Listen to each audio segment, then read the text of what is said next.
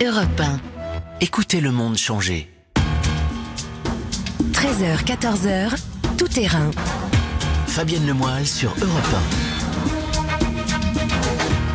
Bonjour à tous, ravi de vous accueillir dans Tout Terrain, l'émission des reporters d'Europe 1. Et l'actualité cette semaine, c'était lundi le coup d'envoi du Ségur de la Santé. Les soignants qui veulent plus que des primes et des médailles pour avoir été en première ligne. Roman Oka a rencontré ces infirmiers et infirmières qui font des horaires à rallonge pour gagner plus. Eve Roger nous dira ce que ces soignants peuvent attendre de cette concertation. Tout ce resto, ce sera à partir de mardi ou au moins en terrasse à Paris. On mettra le cap sur Berlin où on trace les clients et sur Barcelone Barcelone où fleurissent les terrasses pour faciliter la fameuse distanciation sociale. On verra aussi avec Carole Ferry et Benjamin Peter quelles leçons on peut tirer de nos voisins européens à trois jours de la réouverture des bars et des restaurants en France. Corinne Boulou nous racontera comment Roland Garros privé de tournoi se prépare pour l'automne avec son nouveau toit. Et puis à la fin de tout terrain, ceux qui vous accueillent au standard au 39-21 vous raconteront les témoignages qui les ont particulièrement touchés pendant le confinement. Voilà pour le programme. Tout terrain, c'est parti. Europe 1, tout terrain. Fabienne Lemoyle. C'est gentil la prime. Non, non, non, mais gentil, on laissez-moi finir. Laissez-moi finir. C'est la revalorisation. C'est ce que je suis en train de, de dire. combien et quand Sur chaque promesse, vous rajoutez des conditions. Non, moi, j'ai jamais fait de promesse. On est désespéré, on ne croit Alors, plus en vous. Moi, j'ai jamais fait de promesse là-dessus. Quand je fais des promesses, je les tiens. Vous vous en souvenez sûrement, c'était il y a 15 jours, Emmanuel Macron interpellé par deux infirmières lors d'une visite à l'hôpital de la Pitié-Salpêtrière à Paris. Et comme en écho à leur demande d'être mieux payés, pas uniquement remerciés par une prime ou une médaille pour avoir été en première ligne, il y a eu lundi le lancement du Ségur de la Santé. L'ambition de cette nouvelle concertation, tirer les leçons de la crise sanitaire inédite que nous traversons, avec Édouard Philippe qui a redit, rappelé que les rémunérations des soignants n'étaient pas à la hauteur de leur engagement. Bonjour Roger. Bonjour Fabienne. Chef du service Société d'Europe 1, on va entendre dans un instant ces soignants qui parfois sont obligés d'ailleurs de faire des horaires à rallonge en toute illégalité pour gagner plus. Mais déjà Eve, pourquoi le sort des infirmiers cristallise toutes les attentions comme si, j'ai envie de dire, il était emblématique de tous les maux qui touchent l'hôpital depuis des années? Eh bien parce que tout l'hôpital et les soins reposent sur les infirmières. Alors je dis infirmières et non pas infirmiers parce qu'il y a une majorité écrasante de femmes, on verra plus tard pourquoi. Donc ces 250 000 infirmières sont la profession pivot des hôpitaux. En même temps, ce sont elles qui ont le plus souffert ces dernières années. Elles ont perdu autour de 6% de pouvoir d'achat dans les 10 dernières années et gagné, alors je ne sais pas si on peut dire gagner, mais 10 à 20% de travail en plus. Et c'est vrai que depuis 10 ans, on leur demande toujours plus. Donc c'est leur situation qui s'est le plus dégradée, beaucoup plus que les médecins par exemple. Et c'est la raison pour laquelle effectivement elles sont devenues emblématiques de cet hôpital public à bout de souffle. Alors ce salaire, on y vient. Hein. Il est d'à peu près 1500 euros par mois en début de carrière et elles peuvent espérer finir à peu près à 2400 euros par mois on l'a beaucoup dit, dans le classement d'OCDE, elles sont à la 28e place sur 32, ce qui est pas beaucoup. Et donc, pour revenir à peu près à la moyenne de l'OCDE, il faudrait qu'elles aient une augmentation autour de 300 euros par mois, 400, dit même l'économiste de la santé Frédéric Bizarre. Et 400 euros de plus par mois, c'est quand même beaucoup. Ça fait 2 milliards d'euros de plus par an pour le budget de l'hôpital. Alors, on va écouter euh, justement plus longuement ces soignants qui se sentent pas assez considérés, mal payés, au point qu'ils sont obligés de faire ce que le ministre de la Santé a appelé des ménages. En deux mots, Eve, il parle de quoi, Olivier Véran, quand il parle de ménage? Alors, ménage, euh, vous savez, dans le langage courant, ça veut dire arrondir ses fins de mois avec un mhm. deuxième boulot parce que son salaire principal ne suffit pas. Alors, c'est vrai qu'à l'hôpital, les infirmières peuvent faire des heures supplémentaires, une ou deux vacations de plus par mois, mais ça ne suffit pas. C'est-à-dire que c'est plafonné. Et puis, parfois, elles n'arrivent même pas à se faire payer ces vacations supplémentaires car les heures sont souvent versées sur un compte épargne-temps, comme nous, des jours de récupération, mais des jours qu'elles ne peuvent jamais prendre parce qu'à l'hôpital public, il y a un manque de personnel chronique. Depuis des années, il y a toujours des trous à combler dans les plannings. Alors comment font-ils ou elles pour faire des ménages? Eh bien, ils prennent des vacations ailleurs, souvent dans des établissements privés pour compléter leur salaire. Vous restez avec moi, Eve, on accueille Roman Oki parce que c'est vous, Roman, qui avez enquêté sur ces pratiques. Bonjour. Bonjour Fabienne. Euh, déjà, Roman, est-ce que ça a été simple de trouver des témoignages? Parce que même si Olivier Véran en parle, ça reste quand même très tabou. Ah oui, c'est le, c'est vraiment le moins qu'on puisse dire. Tout le monde vous dit que ça existe, mais quand je posais directement la question, est-ce que vous, vous faites des ménages? Là, personne n'était jamais concerné, évidemment. Alors pour trouver, je suis allée sur le terrain à une manifestation de soignants à Paris. C'est là que j'ai rencontré Fabien, un jeune infirmier payé 1700 euros par mois. La nuit, il travaille donc à l'hôpital et le jour, il donne des cours dans une école d'infirmiers, une vingtaine d'heures pour 150 euros de plus à la fin du mois. Il faut que je fasse ces cours parce que sinon, en fait, à la fin du mois, euh, je peux peux pas me payer à manger ou, ou je vais manger des pâtes tous les jours jusqu'à la fin du mois. Quoi. Donc non, c'est pas possible. J'ai pas demandé du coup d'autorisation spécifique à l'hôpital. C'est le monde à l'envers et c'est justement ça qui, qui craint au niveau de l'hôpital public, c'est qu'on est, on est dans un monde où on doit se cacher et on doit travailler, faire ses heures à l'hôpital et puis après faire des heures sup ailleurs et se dire bon bah voilà je le fais mais je le répète pas à tous mes collègues. Et ça peut m'attirer des problèmes en plus. Alors ces problèmes, justement, ça peut être euh, un blâme, voire même une suspension si jamais euh, l'hôpital apprenait ce genre de pratique. Il faut bien comprendre que pour un infirmier du service public, aller faire des heures supplémentaires dans une clinique ou un EHPAD, par exemple, c'est illégal. Du coup, la condition sine qua non pour obtenir du témoignage, c'était de garantir l'anonymat des infirmiers qui ont accepté de me parler. Et pourtant, moi, ce qui m'a surpris dans ce que vous m'avez dit, c'est que personne ne cherche à savoir si ces soignants travaillent en toute illégalité. Non, justement parce que, en fait, ce système, il arrange un petit peu tout le monde. Euh, d'une part, les soignants qui, eux, ont besoin de compléter leur salaire. Euh, les infirmiers qui passent par des agences d'intérim peuvent espérer jusqu'à 200 euros pour une garde de 12 heures, bien plus que ce qu'on peut toucher à l'hôpital public. Et en face, il y a ces cliniques, ces EHPAD qui emploient ces infirmiers pour quelques heures supplémentaires. Et eux aussi ont besoin de remplir leur planning, donc ils n'ont pas intérêt à faire la police. Euh, j'ai pu discuter avec le directeur d'une clinique parisienne qui me l'a dit sans détour. Nous, on a besoin de personnel compétent. C'est pas notre problème de savoir ce qu'il ou elle a fait le jour d'avant. Et d'ailleurs, ce directeur n'a pas voulu me dire combien était payé un infirmier du public qui venait travailler chez lui, parce que je cite, on essaie de garder les meilleurs, donc on est prêt à mettre le prix et on n'a surtout pas envie que la clinique d'à côté s'aligne sur nos tarifs. Du coup, ça peut évidemment euh, entraîner des situations très limites. Oui, et c'est d'ailleurs un peu l'argument du ministère euh, de la Santé quand je l'ai interrogé. Euh, il m'expliquait que le problème avec ces pratiques, c'est que c'est la sécurité des soins qui est aussi remise en cause, parce que entre leur temps plein et les heures supplémentaires, euh, les infirmiers, comme Anne-Claire, enchaînent les heures et même les jours de garde. Euh, bah, on m'a jamais demandé de rendre des comptes sur, euh, sur le nombre d'heures que je pouvais faire par semaine ou euh, mes, mes, temps de repos que j'avais entre chaque vacation. C'est arrivé que à la fin de ma garde, j'aille refaire 12 heures de travail pour ensuite recommencer. Du coup, d'enchaîner 36 heures sans temps de repos. On n'a pas le temps de, de, piquer du nez, entre guillemets. Donc, euh, voilà, on est éveillé. Par contre, sur les, le moment où on rentre chez soi, euh, moi, ça m'arrivait de m'endormir en voiture, par exemple. J'avais pas le choix, de toute façon, d'aller travailler. Donc, forcément, euh, même si j'étais fatiguée, on se force. Et puis, bon, bah, il y avait ce côté survie quelque part. Hein. Alors, c'est justement euh, ces horaires à rallonge et cette mise en danger, hein, quelque part, qui a poussé euh, Anne-Claire, euh, cette infirmière qui pourtant était en pointe, hein, je crois, dans la défense de l'hôpital public, à partir dans le privé. Oui, exactement. Vous avez raison, Fabienne. Anne-Claire, elle faisait partie du collectif Interurgence. Elle était elle-même infirmière aux urgences d'un hôpital parisien, service emblématique de tous les maux de l'hôpital.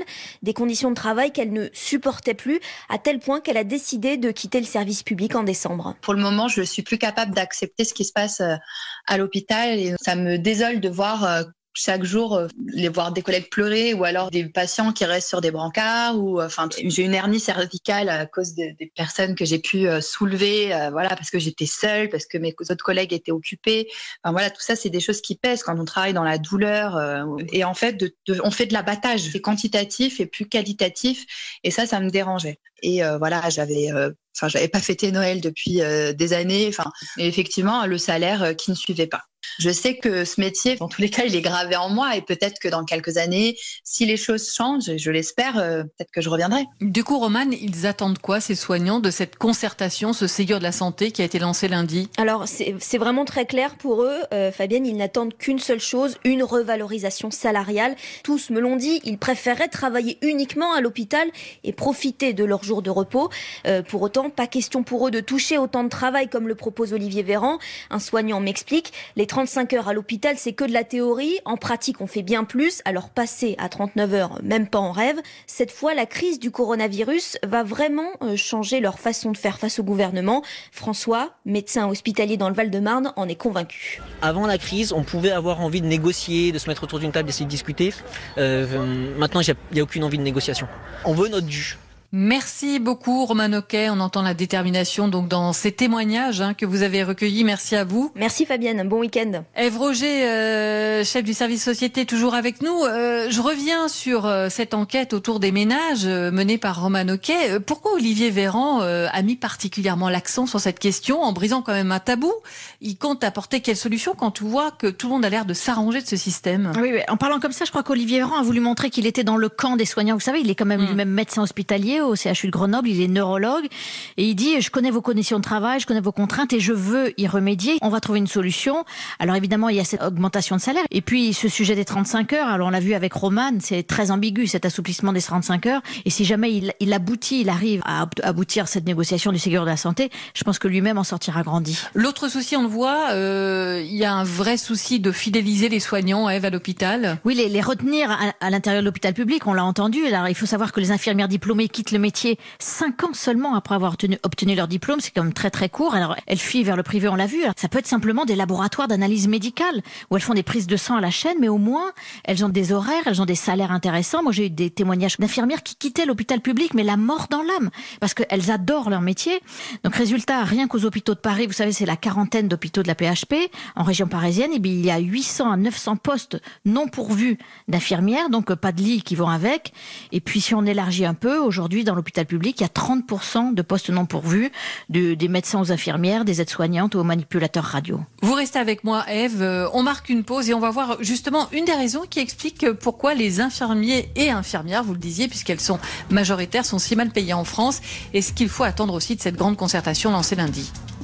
Fabienne Lemoyle sur Jusqu'à 14h, nous sommes avec Fabienne Lemoyle, c'est Tout Terrain, l'émission des reporters d'Europe 1. Retour sur ce Ségur de la santé lancé donc lundi avec entre autres la question euh, centrale de la rémunération des personnels soignants. Toujours avec moi Eve Roger, chef du service société d'Europe 1. Quand je vous ai demandé Eve pourquoi les infirmières étaient moins bien payées en France, vous m'avez dit que la réponse se trouvait en partie dans les origines du métier, c'est-à-dire ben, C'est-à-dire que c'est une raison historique et c'est donc une historienne, Muriel Salle, que j'ai interrogée, qui m'a expliqué pourquoi. Écoutez. La profession d'infirmière, c'est d'abord une profession euh, exercée par des religieuses qui sont donc au-delà du moins payées puisqu'elles sont dans le bénévolat absolu. Ça, ça construit du coup un imaginaire de la profession qui est un imaginaire d'une profession qui est une profession de vocation qui repose sur un engagement total, au service de, voilà. Effectivement, euh, les religieuses, elles étaient idéales pour ça parce qu'elles n'avaient pas de convention collective, pas de limitation du temps de travail, pas de problème d'articulation des temps de vie puisqu'elles n'avaient pas de famille.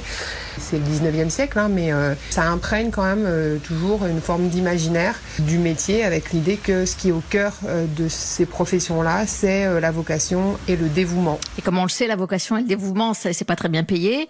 Et puis il y a une autre raison, une profession très féminine. Ça aussi, on sait que c'est pas forcément un avantage pour la feuille de paix. Et puis elles font partie de la fonction publique hospitalière, vous savez, où l'emploi est protégé. Donc ce salaire faible, c'est aussi une sorte de contrepartie de ce statut euh, protecteur. Et donc euh, voilà les, les, raisons essentielles pour lesquelles, alors qu'à l'étranger, vous savez, il y a un côté un peu plus objectif. Euh, on a un diplôme, un diplôme correspond à des compétences qui correspondent à un salaire, ce qui n'est pas tout à fait frais en France. Donc on voit un gros chantier pour le ministre de la Santé en perspective. Et on comprend pourquoi il a mis l'accent sur la question de cette rémunération euh, des infirmières. L'ambition de ce Ségur de la Santé, c'est aussi de remettre à plat tout le système, comme si cette crise sanitaire inédite, c'était une chance à saisir, un petit peu comme ce qu'on avait vu au moment des accords de Grenelle euh, en mai 68. Oui, c'est ça, c'est les soignants, qu'ils soient médecins, infirmiers ou même administratifs, ils attendent clairement un Big Bang de ce Ségur de la Santé, en, clair qu'on fasse exploser tous les carcans d'hôpital. Et ces carcans, c'est en particulier le fossé qui n'a cessé de s'agrandir entre le monde des médecins qui soignent et celui des directeurs d'hôpitaux qui prennent les décisions, souvent des hauts fonctionnaires, à qui on a demandé de gérer leur établissement comme une entreprise. Et vous, vous allez entendre Anne Gervais, elle est hépatologue et infectiologue à l'hôpital Bichat à Paris.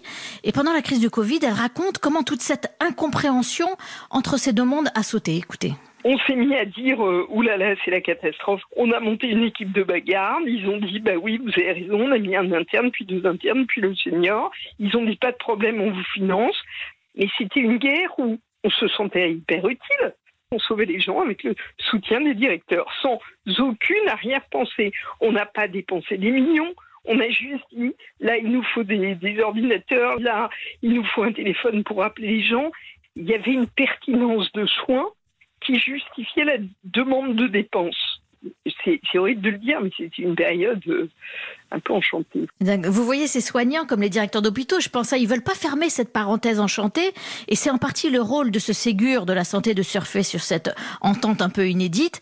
Alors ça veut dire plus de pouvoir aux médecins, aux patients aussi, qui ont leur mot à dire, mais comment ça va se concrétiser? Alors là, c'est encore un grand mystère. Enfin, quand même, Eve, euh, on a envie de savoir sur quoi ces groupes de travail qui ont été lancés lundi vont déboucher. Alors évidemment, vous avez le premier point, mais ça c'est le plus facile, c'est l'augmentation des salaires, ça c'est concret, on sait de quoi on parle. Le, problème, c'est qu'on ne sait pas qui va être augmenté, si c'est seulement les infirmières ou les autres métiers de l'hôpital public. Alors ça, personne ne nous l'a dit. Et puis a la gouvernance des hôpitaux, on en a parlé. Comment donner plus de pouvoir aux, médecins, le financement d'hôpital, ça c'est un, énorme dossier extrêmement complexe. Et puis enfin l'articulation entre l'hôpital et les médecins de ville. Vous savez comment les médecins de ville pourraient peut-être prendre le relais, euh, soulager les urgences des hôpitaux. On en a déjà beaucoup parlé. Mais c'est vrai que pour l'instant, ce Ségur ressemble à une usine à gaz hein, avec des groupes et des sous-groupes. Et un médecin me disait un peu sceptique. Alors soit tout est déjà écrit et ce Ségur est une négociation en trompe-l'œil, soit le gouvernement est dans l'improvisation totale. Pour l'instant, préfère rester optimiste et lui laisser le bénéfice du doute. Bien à suivre. Merci beaucoup, Eve Roger. Merci, Fabienne. On marque une pause, tous au resto mardi, au minimum en terrasse à Paris, mais à quelles conditions? C'est ce qu'on va voir dans un instant.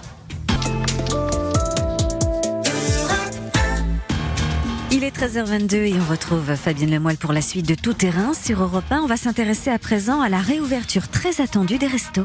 S'attabler de nouveau à une terrasse, prendre un repas au restaurant, c'était déjà possible chez nos voisins allemands et espagnols. Dans quelques instants, nous serons à Berlin et à Barcelone pour voir comment ça se passe concrètement pour allier reprise économique, sécurité sanitaire et quand même garder aussi le plaisir de la table.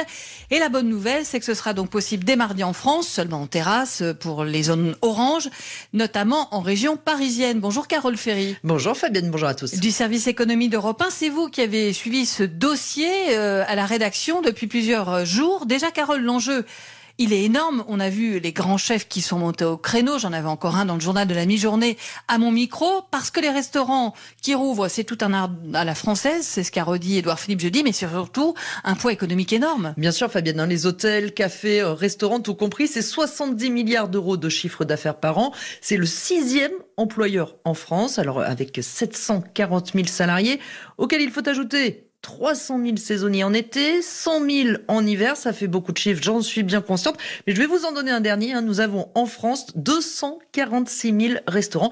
Clairement, le poids est énorme. 246 000, c'est effectivement impressionnant. Alors, avant même que le gouvernement ne détaille le protocole sanitaire, certains patrons avaient déjà pris les devants. Bonjour Benjamin Peter. Bonjour Fabienne, bonjour à tous. Racontez-nous cette drôle de salle de restaurant que vous avez visitée avec Anthony, qui est à la tête, je crois, du comptoir de Papa Ours, c'est à Perpignan. Oui, c'est en plein cœur de Perpignan, un petit restaurant, 36 euh, couverts environ. Anthony, euh, avec son épouse, euh, avec qui il tient ce restaurant, ils ont imaginé cette solution parce que concrètement, bah, s'ils devaient espacer les clients d'un mètre les uns des autres, ils perdraient presque les deux tiers de leur capacité.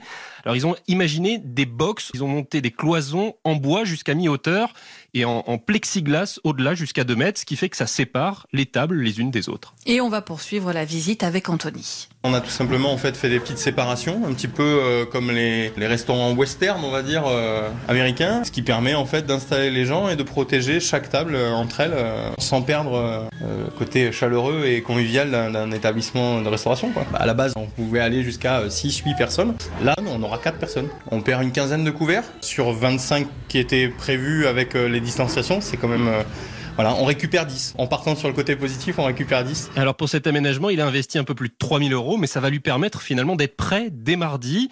Pour la carte, ce sera avec la, bonne vieille ardoise pour éviter de se toucher. Et puis d'autres restaurateurs que, j'ai rencontrés à, Perpignan me disaient qu'ils allaient, allaient utiliser en fait le QR code, c'est avec une application qui permet en fait de, découvrir la carte directement sur son téléphone. Et du coup là on, là, on se touche pas. Carole Ferry, est-ce que globalement Anthony est déjà dans les clous du protocole sanitaire qui a été donc euh, présenté jeudi? Complètement dans les clous. Hein. La règle principale, c'est un mètre de distance entre chaque table, chaise comprise. Quand ça n'est pas possible, il faut installer des séparations, exactement ce que fait Anthony. Un bon point également pour l'ardoise, puisque le protocole recommande de privilégier les menus sans contact. Alors ça peut être à l'oral, ça peut être sur ardoise, on l'a dit aussi par QR code via les téléphones portables. Si les restaurateurs choisissent de garder un format papier, ils ont droit, mais alors il faudra se laver les mains avant de le consulter. il y a une chose importante à préciser qui a été euh, le point noir des annonces hier pour le secteur, c'est qu'on ne pourra pas consommer debout au bar. Il n'y aura pas d'obligation d'installer du plexiglas ou un équivalent sur les comptoirs, mais on ne pourra pas non plus accueillir de clients debout Interdite donc, par exemple, le petit café rapide au comptoir le matin, sauf s'il y a un tabouret avec respect des distances de sécurité. Alors Benjamin Peter, après les annonces de jeudi, vous avez rencontré un restaurateur cette fois à Toulouse, qui est donc en zone verte et qui peut donc rouvrir tout son établissement. Pourtant, il est inquiet. Eh bien oui, parce qu'il a beau être en zone verte, il ne pourra ouvrir que sa terrasse et encore pas totalement. Pour vous expliquer, Philippe Belot, il tient la distillerie en, en centre-ville de Toulouse. C'est 60 couverts en salle, 200 en terrasse en temps normal, sauf que ce qui m'expliquait, c'est que pour permettre à la fois aux clients bah, d'aller aux toilettes et euh, permettre également à ses serveurs d'accéder à la terrasse, euh, sans que tous ces gens se, se croisent ou se frôlent même de, de trop près, bah, il va falloir aménager des allées, des sens de circulation. Pour lui, ça vaut pas le coup d'ouvrir la, la salle à l'intérieur. Il va tout miser sur la terrasse. Et là aussi, c'est compliqué, puisqu'avec la règle des 1 mètre, il a fait ses calculs. Il peut espérer placer une, une soixantaine de couverts tout au plus. 200 d'habitude, 60 maintenant. Donc vous imaginez le manque à gagner. C'est considérable. Et du coup, il me confiait qu'il était soulagé d'ouvrir, bien sûr, mais qu'il sentait bien qu'au bout du compte, il n'y aurait pas de travail pour tout le monde dans ses équipes. Il va falloir qu'il se sépare de, de certains. Et on va écouter justement ses inquiétudes à votre micro. Je sais que je vais rouvrir, je vais perdre des employés, je vais être obligé de les abandonner, mais je devrais tenir l'été à peu près. Mais normalement, les mois d'été sont des mois où on travaille bien et qui nous permettent de nous constituer une trésorerie pour passer l'hiver. Puisque l'hiver, la terrasse, c'est fini. Là, je sais que je vais survivre jusqu'à euh, octobre, mais je ne suis pas sûr du tout de pouvoir passer l'hiver, parce que déjà, le peu de trésorerie que l'on avait avant est parti. On a emprunté, on va perdre un petit peu d'argent tous les mois sur l'hiver.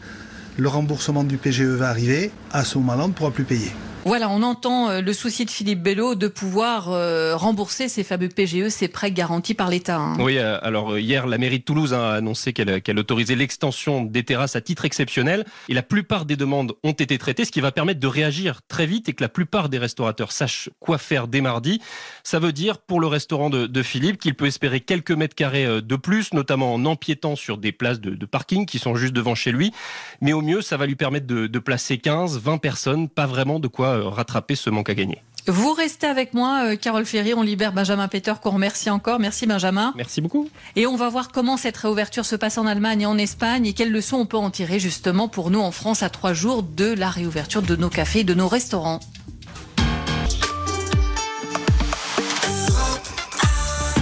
13h31, vous écoutez Tout Terrain, l'émission des reporters d'Europe 1 avec Fabienne Lemoyle. Gros plan sur la réouverture des restaurants très attendu en France. Ce sera donc mardi seulement en terrasse pour Paris la région parisienne. Mais en Allemagne, on peut déjà s'attabler depuis plusieurs jours, notamment à Berlin, mais pas à n'importe quelle condition, comme nous l'expliquait notre correspondante Hélène Kohl dans la matinale de lundi sur Europe 1. Les terrasses sont de nouveau ouvertes au pied de la tour de télévision à Berlin. Mustapha Tchemar possède deux grandes brasseries sur la place. Normalement, il peut faire 700 couverts par soir. Depuis une semaine, il a divisé par trois le nombre de tables. Ça ne couvre pas nos coûts fixes, mais même si nous ne gagnons pas d'argent, nous voulons offrir à nos clients le plaisir de sortir. Le premier soir, il y avait beaucoup de clients réguliers, j'étais content. Et puis les distances étaient bien respectées. Les serveurs sont masqués et gantés. À l'entrée, un appareil distribue du désinfectant et les clients ne touchent pas la carte, ils la consultent et passent commande grâce à leur téléphone portable qui envoie aussi leurs coordonnées sur le site de réservation du restaurant. Si jamais dans les jours suivants un cas de Covid est identifié parmi les personnes présentes, tout le monde sera contacté au plus vite. Berlin, Hélène Kohl, Europe 1. Bonjour Hélène Kohl. Bonjour à tous. On vient d'entendre toutes les mesures, table à 1m50, pas de menu. Ça se passe bien quand même cette reprise? Les clients jouent le jeu, ça reste convivial? Alors à Berlin, clairement oui. Les terrasses font le plein. Et puis à part les serveurs gantés et masqués, en fait ça ne change pas grand-chose en réalité. Et c'est pas désagréable, je dois dire, d'avoir un petit peu plus de place que d'habitude. Alors quand même, dans ce qu'on vient d'entendre, le plus marquant chez vous, c'est l'obligation pour les restaurants de tracer leurs clients. Euh, ça conditionne la réouverture? Tout comme euh, si je suis client et que je ne veux pas donner mes coordonnées, eh bien je ne mange pas Alors, il faut savoir que c'est vraiment la hantise des autorités ici. Hein. L'apparition de clusters dans les établissements de gastronomie qui réunissent beaucoup de gens au même moment. C'est ce qui s'est passé d'ailleurs le 15 mai dernier dans une auberge de la côte de la mer du Nord. Il y avait une centaine de personnes qui dînaient en même temps. Alors, ironie de l'histoire, ils étaient en train de répéter pour vérifier si tout était bien mis en place. Et il y a eu quand même une vingtaine d'infections ce soir-là. Et du coup, tous les clients ont été contactés et ensuite placés en quarantaine.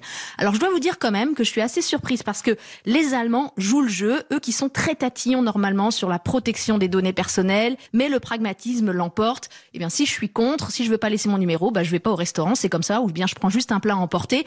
Et puis certains restos, faut bien le dire quand même, sont un petit peu plus souples et ferment un petit peu les yeux. En fait, ce qui énerve vraiment le plus ici, c'est le patchwork de réglementation entre les différents lenders, les différents types d'établissements, tout ce qui est uniquement débit de boissons. Ça, ça n'a pas encore le droit de rouvrir, ce qui donne lieu vraiment à des situations un petit peu cocasses, comme chez Martina à Berlin. Nous sommes un restaurant et nous avons aussi un espace bar. Tant que notre chef cuisinier est dans les lieux et qu'il fait des plats, nous pouvons avoir tout l'établissement ouvert. Mais le cuisinier fait sa pause à 15 heures. Et là, nous sommes obligés de fermer complètement. Nous rouvrons simplement quand il revient. Et je crois qu'on verra qu'en Espagne, il y a aussi quelques incongruités parfois entre les réglementations. Euh, Carole Ferry, en France, ça n'a pas du tout été envisagé, un tel traçage? Pas via les restaurants. Hein. Personnellement, j'en ai pas du tout entendu parler. Euh, chez nous, vous savez, ce qui est proposé, c'est l'application Stop Covid. Et je peux vous dire que nous, les Français, sont restés très tatillons sur la protection des données.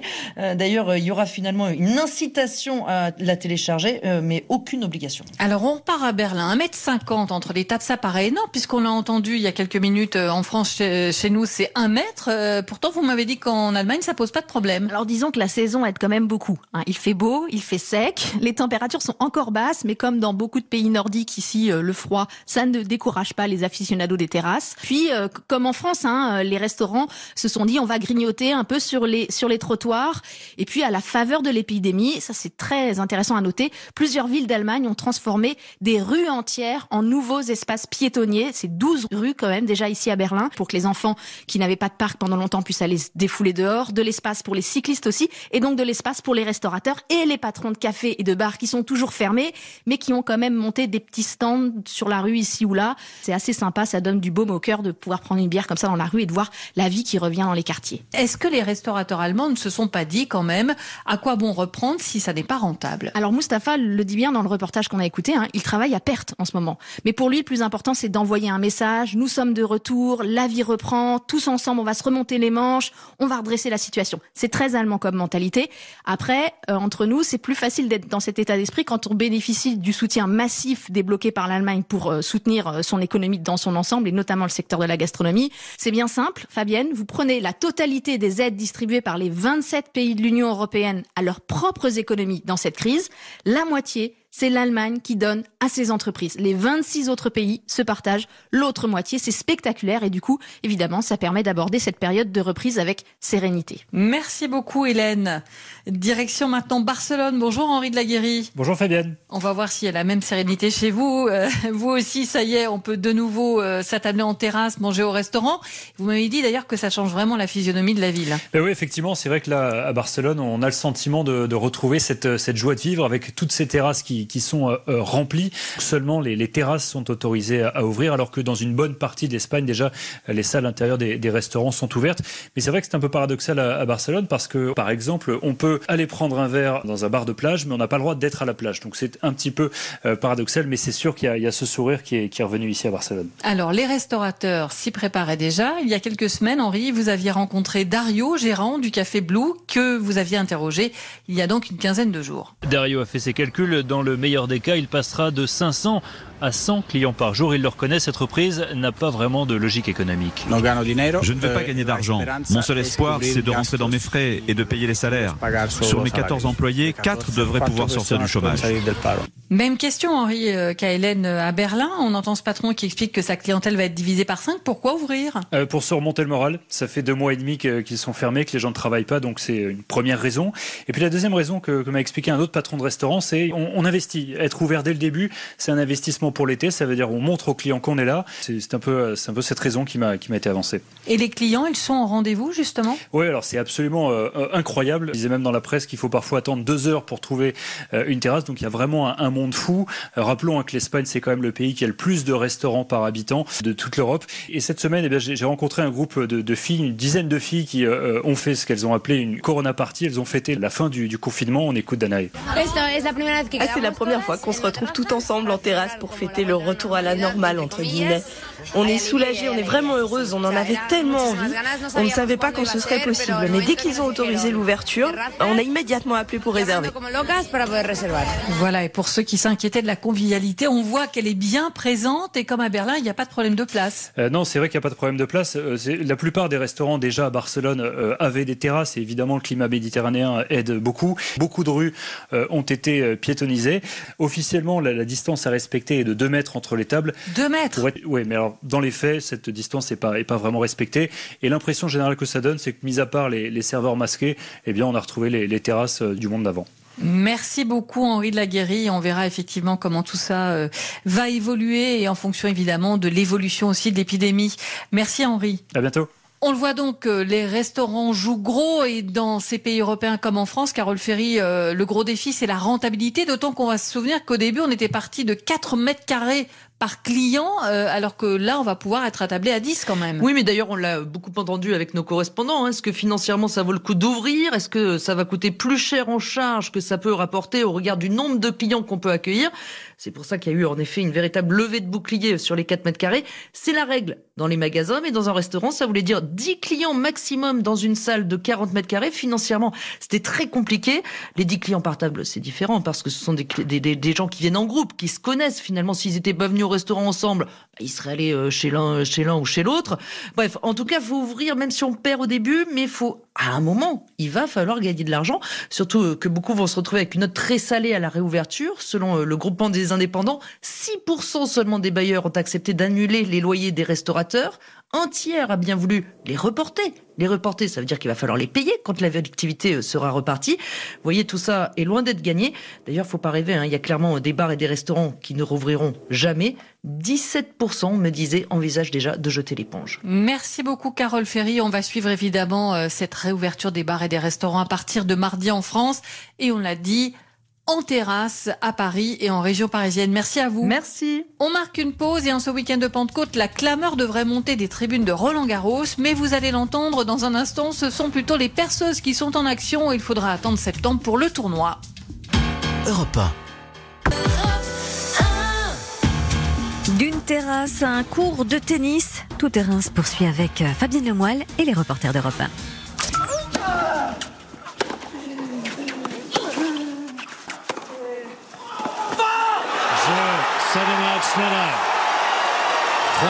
Le bruit des balles qui claquent sur le central, le public qui ovationne Nadal pour son 12e sacre à Roland Garros. Eh bien, c'était il y a un an. Bonjour Corinne Boulou. Bonjour Fabienne, bonjour à tous rédactrice en chef adjointe du service des sports d'Europe 1. C'est vous qui nous aviez fait vivre, comme depuis des années pour Europe 1, cette finale. J'imagine que d'entendre ces bruits de balles, ça vous fait quelque chose, un petit pincement au cœur, parce qu'évidemment, le tournoi, il est reporté à l'automne à cause du coronavirus. Ah oui, évidemment, parce que c'est toujours un moment particulier, cette finale, point d'orgue de la quinzaine de Roland Garros. Il y a un manque, hein, quand même, après avoir couvert 17 ou 18 fois ce tournoi pour Europe 1. C'est vrai que d'entendre ça, eh ben, ça nous manque. Et nous avions prévu d'ailleurs une antenne fortement teintée de Roland Garros, puisque Europe 1 est la radio officielle du tournoi parisien. Alors pour Roland Garros, eh bien, il va falloir patienter encore euh, jusqu'à fin septembre. Et c'est donc fin septembre qu'on verra la mise en service du nouveau toit sur le central. Sauf que moi, je suis passé il y a quelques jours aux abords du stade. Plutôt que les bruits de balles, voilà ce que j'entendais. Parce que c'est quand même encore un vaste chantier, Corinne. Oui, en fait, quand le confinement a été prononcé mi-mars, il restait encore un mois à un mois et demi de travaux pour le cours Philippe Chatrier, déjà équipé de son toit en février. Il restait euh, un mois pour régler son utilisation. Alors, après une courte période d'arrêt, eh bien les travaux ont repris en mode dégradé, avant de reprendre un rythme à peu près normal en respectant bien évidemment toutes les règles sanitaires d'usage.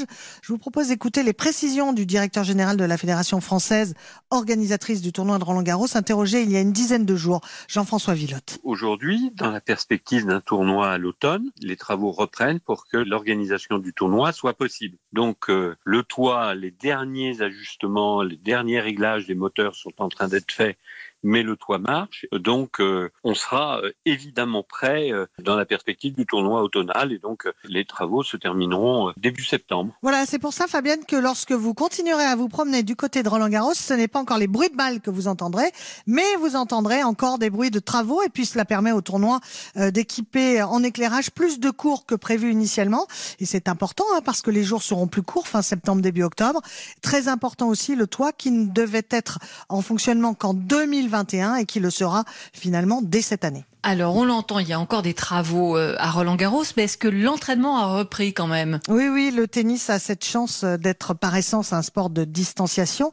Alors, même s'il a dû s'adapter aux conditions, hein, bien évidemment, euh, pas de vestiaire, mettre un signe distinctif sur ses balles, chacun d'un côté du filet au changement de côté, désinfecter la bande du filet, les doubles sont interdits pour le moment, et les entraîneurs, eh bien, doivent se positionner à deux mètres de leurs joueurs, équipés de masques Et figurez-vous que ça joue quand même à Roland Garros depuis 15 jours. Et oui, la fédération met à la disposition de ses meilleurs joueurs deux cours en terre battue, derrière le cours Suzanne Langlaine, loin du bruit des travaux.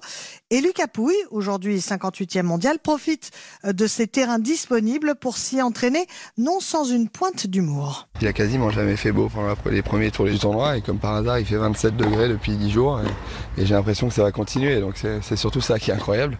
Mais bon c'est peut-être un signe, il fallait peut-être pas jouer cette année, je sais pas. Non en tout cas ça fait bizarre de revenir ici à cette période et là c'est quand même un événement qu'on attend avec impatience à chaque fois donc euh, c'est un peu, un peu particulier de juste venir taper la balle une heure euh, et, de, de repartir ensuite. Et oui, Lucas Pouille interrogé à Roland Garros par Christophe Lamar. Et donc sous le soleil. Et donc le tournoi il aura bien lieu, en tout cas la fédération française euh, s'y prépare. Pour l'automne, a priori, ça va ressembler à quoi? Alors, avec ou sans public? Plusieurs scénarios sont évidemment à l'étude, dont celui d'un tournoi à huis clos. Euh, mais Roland Garros travaille surtout sur une jauge optimum de public dans quatre mois, comme l'a précisé sur Europe 1 pour sa première prise de parole sur ce sujet, Guy Forget, le directeur de Roland Garros, interrogé par Bernard Poirette. A, priori, on serait à cheval entre la fin du mois de septembre et le début du mois d'octobre. Aujourd'hui, les signaux euh, vont plus dans le bon sens. Maintenant, vous savez, on ne sait pas ce qui va se passer dans un mois, dans deux mois. Euh, ce que nous souhaitons, c'est effectivement accueillir le plus de monde possible à Roland Garros parce que c'est des passionnés, c'est des fans et des gens qui ont envie aujourd'hui de, bah, de voir les meilleurs joueurs du monde. Et on s'adaptera finalement à ce que le gouvernement nous suggérera justement en termes d'organisation. Oui, c'est vrai que le numéro un français, Gaël Monfils, l'a dit cette semaine. Hein, il espère que le manque actuel sera comblé dans quelques mois. Il donne rendez-vous porte d'Auteuil. C'est quand même mon tournoi préféré. C'est un moment euh, sacré, on va dire, euh, dans la famille Monfils. Et c'est sûr que ça fait très très bizarre euh, de pas vibrer euh, en ce début de mois de mai et juin, de pas avoir euh, vos questions. Euh, alors tu te sens bien bah, Écoute, j'étais un peu blessé. J'ai gagné deux matchs sur terre battue.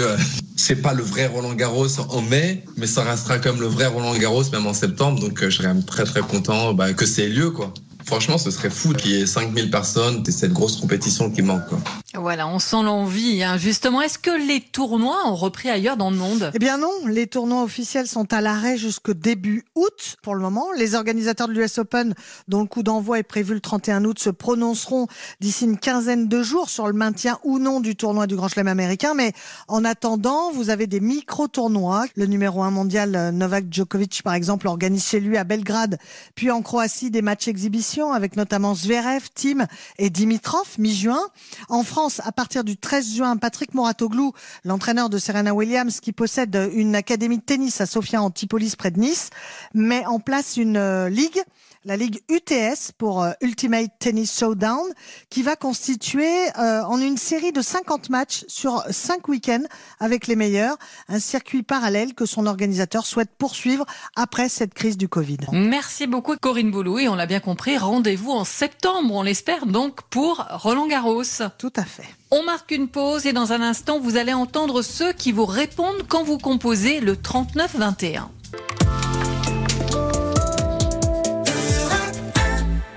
Il est 13h52. On retrouve Fabienne Lemoyle pour la suite et fin de Tout Terrain sur Europe 1. Et pour terminer, je vous emmène dans les coulisses du standard d'Europe 1. Quand vous composez le 39-21 pour vous répondre, il y a toute une équipe de standardistes qui ont été à votre écoute particulièrement pendant le confinement avec des témoignages qui les ont beaucoup touchés. Et j'ai le plaisir d'accueillir Geoffrey Branger et Maxime Gondelot. Bonjour à tous les deux. Bonjour Fabienne, bonjour, à tous. Alors Geoffrey, euh, je vais commencer par vous. On tombe sur vous à quelle heure quand on appelle le 39-21 Alors moi je suis au standard de la matinale, donc de 6h à 9h30 et après le midi de 11h à 14h. Maxime, vous, vous n'avez pas tout à fait les mêmes horaires. C'est ça, tout à fait. Moi, je travaille pas le matin, je travaille le soir pour la libre antenne, donc de 19h30 à 1h30 du matin. Donc, je vais, je me rends dans les locaux d'Europe 1 trois fois par semaine. Alors, ce que j'ai envie de voir avec vous, c'est ce qui vous a marqué euh, tous les deux, puisqu'on sait qu'on a ouvert euh, encore plus qu'on ne le faisait euh, précédemment la radio au témoignage de nos auditeurs pour nous raconter leur vie confinée. Qu'est-ce qui vous a marqué, Geoffrey, dans ces appels? La plupart des appels venaient de seniors ou alors de chefs d'entreprise qui s'inquiétaient pour la reprise de leur activité. Mais alors quant aux seniors, euh, ils s'inquiétaient beaucoup du confinement, s'il allait durer plus longtemps pour eux. On a eu beaucoup de témoignages très bouleversants, très émouvants. C'est le témoignage de Michel qui nous disait justement qu'elle euh, elle voulait absolument euh, pas être confinée plus longtemps parce qu'elle allait avoir le mariage de sa petite fille et elle voulait absolument euh, pouvoir y assister évidemment. Alors vous l'avez dit, ce témoignage de Michel vous a marqué, on va l'écouter. Accueillons Michel au 3921. Bonjour Michel. Est-ce que je peux avoir euh, l'indélicatesse de donner votre âge, Michel?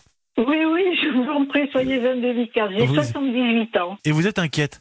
Oui, je suis très inquiète parce que j'ai entendu parler d'un confinement prolongé pour les personnes dites âgées et je trouve ça parfaitement injuste. La plupart du temps, les personnes âgées sont celles qui respectent le plus scrupuleusement les consignes. J'ai euh, l'une de mes petites filles qui se marie le 11 juillet. Et si cette mesure est appliquée, je ne pourrai pas y assister. Et ça me déchire. On, comprend hein, pourquoi ce témoignage vous a marqué, hein, celui de Michel euh, Geoffrey. Ah bah oui, c'était très émouvant de l'entendre parler comme ça, oui, tout à fait. Et d'ailleurs, il faut rappeler que ce témoignage, Michel le fait, alors que le soir, il y a eu une mise au point de l'Élysée qui a dit que non, les seniors ne seraient finalement pas confinés plus longtemps que les autres. C'est un débat effectivement qui euh, était monté au fil des jours euh, ces dernières semaines. Maxime, ces inquiétudes, bien sûr, vous, vous les entendez aussi, puisque vous êtes au standard de la libre antenne. Vous accueillez donc les auditeurs le soir avec, euh, d'ailleurs, on va le dire, le week-end, euh, un standard qui est ouvert encore plus longtemps. Et oui, c'est ça. En fait, euh, au lieu d'attaquer à 23h et le samedi et le dimanche, on attaque comme le vendredi à 22h30. Donc ça nous permet de passer plus de monde et d'écouter plus de monde. Ben, on va écouter justement ce que Charlotte, qui a appelé au standard, a raconté à Sabine Marin. Vous aussi, venez vous confier à Sabine Marin en appelant le 3921. 50 centimes la minute. Bonsoir Charlotte. Bonsoir.